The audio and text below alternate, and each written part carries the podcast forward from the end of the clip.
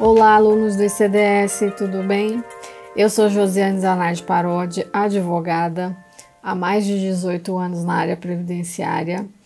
Tenho meu escritório aqui na cidade de Campinas. Sou especialista em Direito Previdenciário pela Escola Paulista de Direito. Estou cursando MBA pelo ICDS em Planejamento Previdenciário. É, estou como membro da Comissão de Seguridade Social aqui da OAB Campinas Estou como membro da Comissão de Direito Previdenciário da OAB Subseção Estadual de São Paulo e sou coordenadora adjunta estadual pelo IBDP, Instituto Brasileiro de Direito Previdenciário. Hoje eu vou falar um pouquinho a respeito das aulas no curso de Iniciando a Carreira Previdenciária pelo ICDS. No meu módulo, eu tratei da elaboração da petição inicial e procedimentos no curso do processo.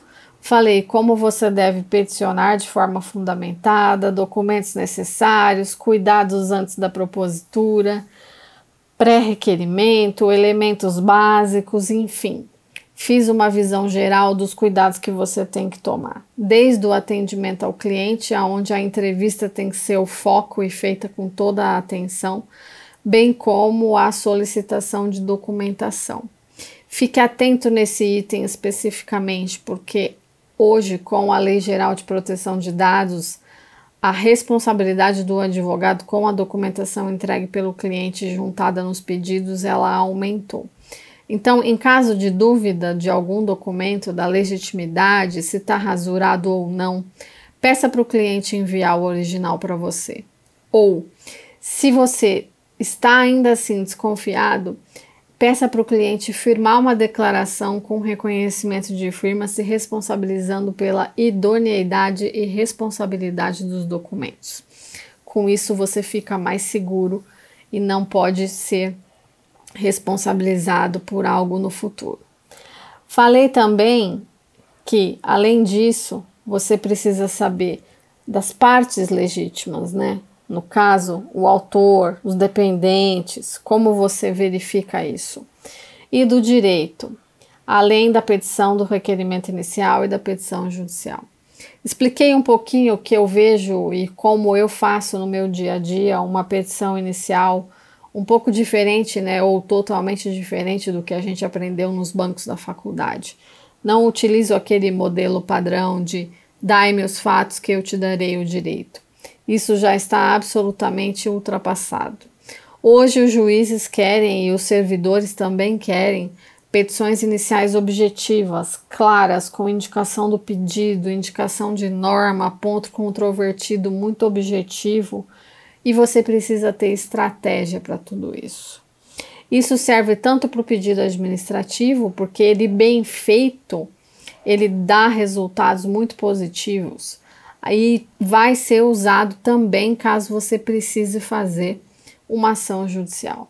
Hoje no meu escritório, praticamente quando eu faço uma petição inicial de requerimento administrativo, quando eu preciso fazer a ação judicial, ela está basicamente pronta, porque eu utilizo a indicação das normas, eu indico o ponto controvertido, eu faço o pedido como se eu estivesse fazendo uma petição inicial, para ajudar o servidor nessa análise. Nós precisamos literalmente desenhar. Se você quiser, você pode usar elementos de visual law sim, e é recomendado que se use, tá? Para facilitar a compreensão do, do que você está querendo. Então, esse foi o primeiro item. Depois eu falei um pouquinho do acompanhamento dos processos e posicionamento. Eu falei a respeito da minha experiência no dia a dia, né? E dei algumas dicas para aqueles advogados que não têm sistema de gestão, como que eles podem se organizar, verificando o andamento dos processos através do INSS digital do advogado, que é o acordo de cooperação técnica que cada OAB tem com o INSS nacional.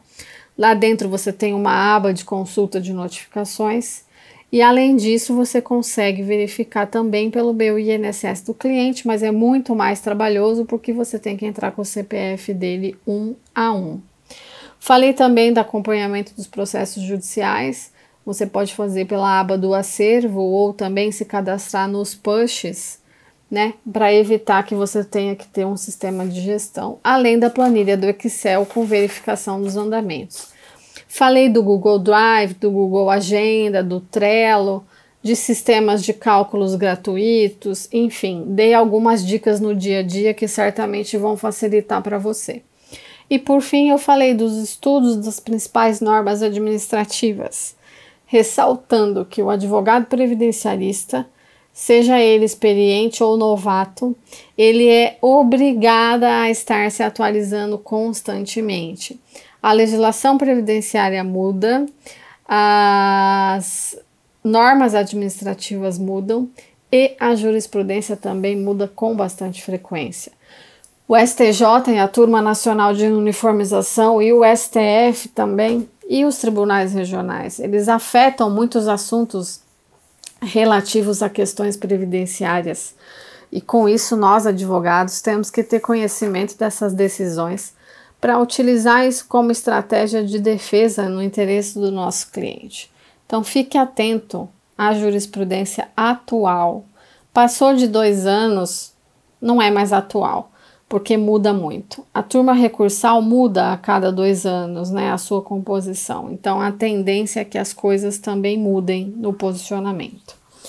Eu indiquei material de apoio, né, de Instrução Normativa 77 de 2015 do INSS, que é imprescindível, a Instrução 971 de 2009 da Receita Federal, que também é imprescindível, a Lei 8.203 de 91, que é de benefícios, a Lei do Processo Administrativo 9784 de 99.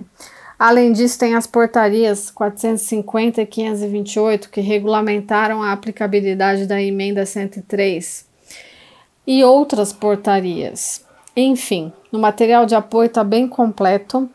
Vocês precisam se debruçar sobre isso para vocês entenderem quais são as estratégias processuais que vocês vão adotar no caso concreto do seu cliente. Tem que conhecer a legislação previdenciária administrativa. A IN é essencial e imprescindível para você advogar no âmbito administrativo. Então, leia. Leia alguns artigos por dia, faça anotações, imprima, e você vai ter que saber essa instrução normativa, mesmo que venha outra instrução normativa daqui a algum tempo porque o tempo rege o ato no direito administrativo previdenciário, no direito previdenciário em geral. Então você precisa conhecer todas as normas, as atuais, as antigas e as que virão. O advogado previdenciarista não pode ter preguiça. É necessário dedicação sempre aos estudos para estar tá sempre atualizado. Então, conte com o ICDS para essa rotina dos estudos e comigo também, professora Josiane, a apoiar vocês aí nessa caminhada. Um abraço a todos.